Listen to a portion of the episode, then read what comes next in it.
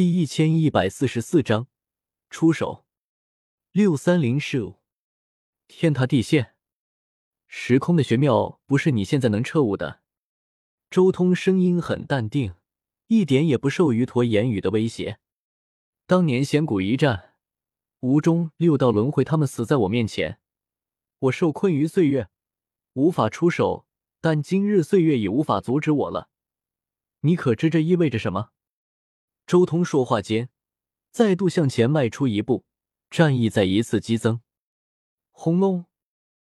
无穷无量的光从周通身体之中渗透出来，仿佛开天辟地的第一道剑光一般，一下子就撕裂了虚空，截断了岁月。光彩流转，神芒万丈，震慑天上地下。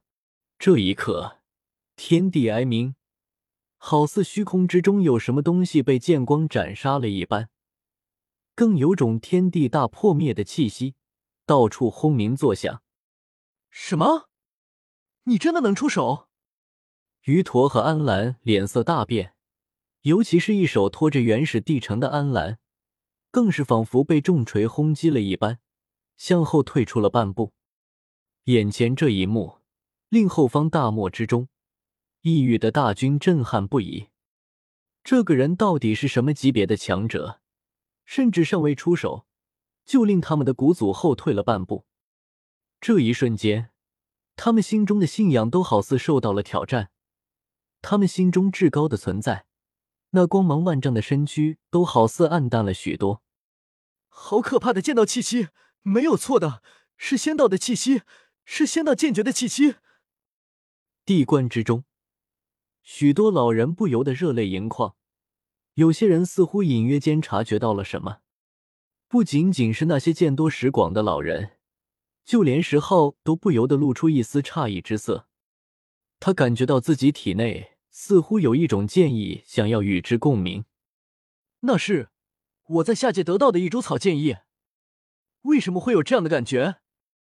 难道那人也掌握了这种剑意吗？石浩心中有些激动。或许今日能看到完整的剑诀是什么样。枪，安澜后退了半步，然后脸色大变，勃然而怒，立即出手了。他单手持着黄金长矛向前刺出，直接指向周通的胸口。你不怕的话，大可试试看。安澜冰冷的声音传出。不过另一边，于陀眼眸中倒是想到了一些什么，冷哼道。原来你是那一族的，没想到你们这一脉竟然还没有被彻底绝灭。安澜瞳孔收缩，他不仅动容，因为他已经猜到了对方的身份了。竟然是这一脉！当初我们四人同时跨界，正好路遇，顺手灭了。看来当年下手还是不够狠，竟然让他的后裔逃过一劫，反而顺着岁月来到此地。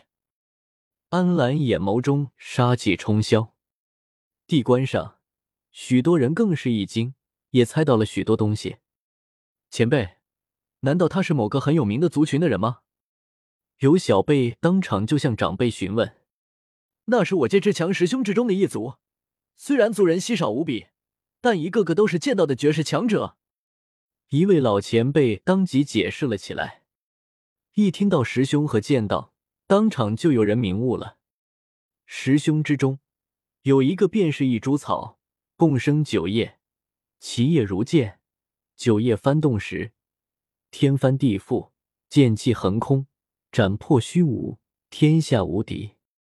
不过这一族向来低调，也是十兄之中最为神秘的一族，即便在仙古时期，也没有谁知道这一族到底有多强。仙古大战的时候。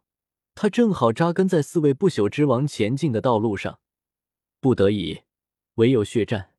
此战没有人知道结果，但只知道剑气撕开了星海，切开了大宇宙。但之后，他就再也没有出现了。后退！安澜再一次暴喝，他在命令后面的百万大军。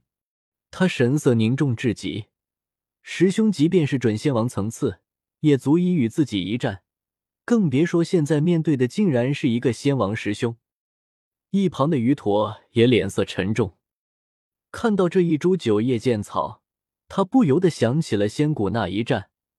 他们这一届的仙王巨头赤王带队，一群仙王围攻仙王师兄真龙，但那一战，他自己的兵器都被毁了。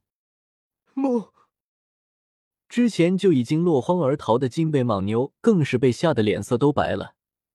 金牛变白牛，他瑟瑟发抖，拔腿狂奔。更远处的那些异域的大军更是一阵大乱，全部都在后退。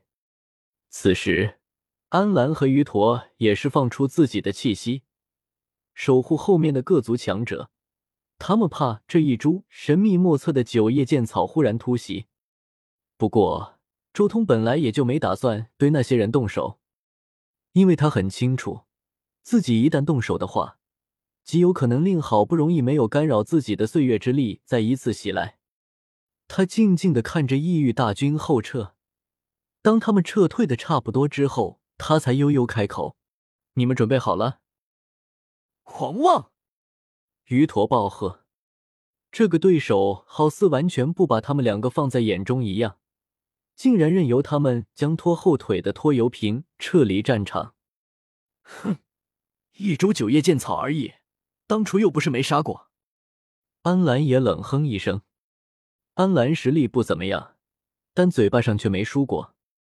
九叶剑草而已。周通忽然大笑一声，随后再一次向前迈出一步，他的气息再一次暴涨了一大截。那气息太过凌厉了，甚至就连岁月之力都难以掩饰他那刺人的眸光。那仿佛不再是目光了。而是一道道仙剑，令人无法直视。他体表符文流转，几乎要斩破这一片乾坤。记住，九叶剑草是攻击最强的。伴随着一道声音，周通真正出手了。他仅仅只是一扬手，刹那间，轰隆，如天崩地裂一般，粗大的神芒冲霄而起，大漠沉沦，长空裂开。裂缝如剑痕一般纵横交错，这简简单单的一扬手，简直比绝世仙剑还要可怕。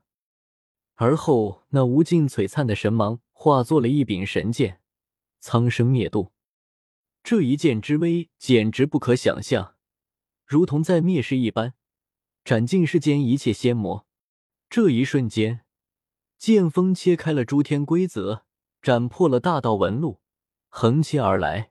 势不可挡！嗷吼！刹那间，虚空中传出了一声可怕至极的爆吼。那是鱼驼的力量，他也立即出手了。一只大手迎着剑气拍来，周围混沌翻涌，虚空中无数大星承受不住这种波动，纷纷爆碎，发出刺目至极的光。这一幕简直就像是在灭世一般，远远望去。一颗颗大星裂开，太过可怕。